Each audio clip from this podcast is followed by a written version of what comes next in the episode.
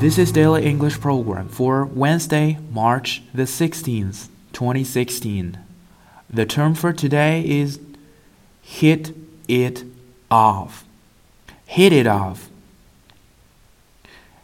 Hit it off 这个短语的意思是投缘，合得来。The pair swapped emails and photos for three months and hit it off so well that they arranged a date in London.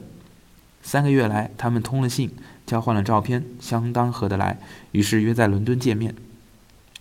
The pair swapped emails and photos for three months and hit it off so well that they arranged a date in London. When you start a new job, it's not always easy to hit it off with the person you are working with.